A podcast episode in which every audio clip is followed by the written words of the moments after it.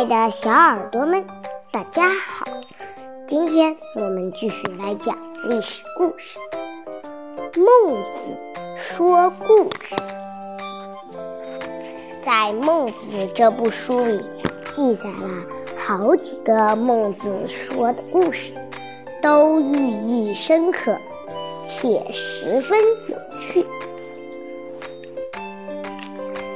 下面介绍三则孟子讲的故事。一，子卓孺子的故事。在中国历史上的春秋时代，黄河流域与长江流域一带分立着许多小国，常常发生战争。有一次，郑国准备侵略魏国。郑国便派大夫子卓孺子领兵去攻打魏国。不久，魏郑国的军队吃完败仗，子卓孺子匆匆忙忙忙带着郑国军队向后撤退。魏国的大军。在后面追赶，情势相当危急。更不幸的是，子卓孺子偏巧在这时生了病，眼看魏军就要追上郑军了，子卓孺子一个人坐在车子里，忧虑万分的自言自语：“唉，真是不幸，我手脚发软，连剑都拿不动了。”这一回是死定了。从车中望着魏国的追兵愈来愈近，子卓孺子衰哀伤地问马车夫：“你可看得见是谁在追我们吗？”“是魏国的大夫愚公之私。”子卓孺子一听之下。立刻转忧为喜道：“我们得救了。”马车夫以为他神志不清了，转回头说：“禹公之思乃是魏国著名的弓箭手，本领高超，万无一失。你难道没听说过吗？”子卓孺子有把握地说。禹公之思的射箭本领是向一公之他学的，一公之他的本本领又是向我学的。一公知他是个很正直的人，他的朋友必然也是一个很正直的人，一定不会忘记他的射箭本领是传授自我的。他怎么会乘我之危来害我呢？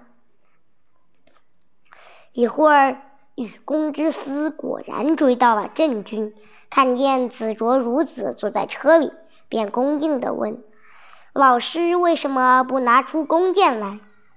子卓孺子回答：“我今天病了，拿不起箭，也射不动箭。”愚公之思很礼貌地说：“我的射箭本领是向一公之他学的。”一公之他的射箭本领是向老师您学的，我怎么忍心用宁老传授的技艺来害您？但是我今天奉了国君之命前来追赶您，我又不能违背国君的命令。于是，愚公之思把剑扣在弦上，却把箭头给取了下来。向子卓孺子射了四箭，然后便领兵回去了。因为愚公之私的箭没有箭头，子如卓如子没有受伤，平平安安回到了郑国。二，王良驾车。赵国有一个驾马车技术极好的人。名叫王良。有一天，赵国国君赵简子叫王良替他宠爱的臣子西驾马车打猎。蜥的技术不佳，耗了一整天，连一只鸟也没打着。蜥很生气，向赵简子怪罪王良。王良的驾车技术是天底下最坏的了，害得我白白浪费了一整天。有人把蜥的话告诉王良，王良很不服气，要求蜥再乘他的车打一次猎。蜥其实知道自己打猎技术不佳，不肯再试。又不过王良再三恳求，才勉强答应再玩一次。这一次打猎出乎意料的成功。一天就射到十只鸟。西向赵简子说：“王良的确，确实是天下驾车技术最好的人。”赵简子说：“那么以后我就叫王良专门替你驾车好了。”但是说也奇怪，王良不肯答应。他解释道，我驾车有一定的规矩。我和西第一次去打猎，西的技术不佳，空手而归，却怪我驾车的技术不好。第二次打猎，我放弃驾车的规矩，帮助西找鸟兽，这才是打到十只鸟。于是西称赞我驾车技术优良。像西这种人，做事不依靠自己的本领。要别人帮才行，实在不是一个正直的人，所以我不愿意为他驾车。三，齐人的故事。齐国有一男子，娶了一妻一妾，住在一起。齐人每次出去，总是喝了许多酒，满嘴油腻的回家。夸说又跟什么富贵之人一块儿大吃大喝。妻子有一回对妾说：“我们的丈夫每次出去都是酒醉饭饱归来。”我问他和哪些人一块儿吃饭喝酒，他所说的都是有钱有地位的人。可是我们从没见过。什么显赫的人到家里来？我想找个机会，悄悄地跟在他后面，看他究竟到哪里去。于是有一天，妻子一早起来，暗中跟在丈夫身后。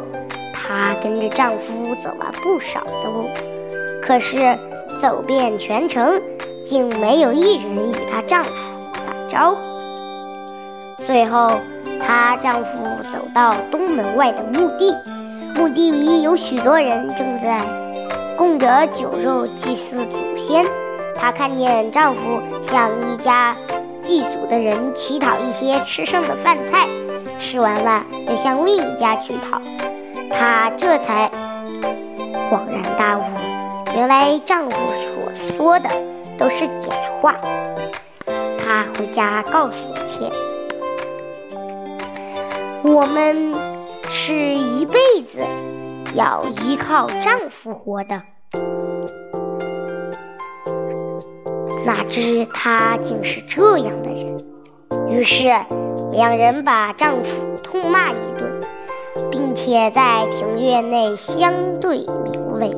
不久，妻人回来了，因为他不知道自己的谎话被拆穿了，仍旧得意洋洋地自我夸耀。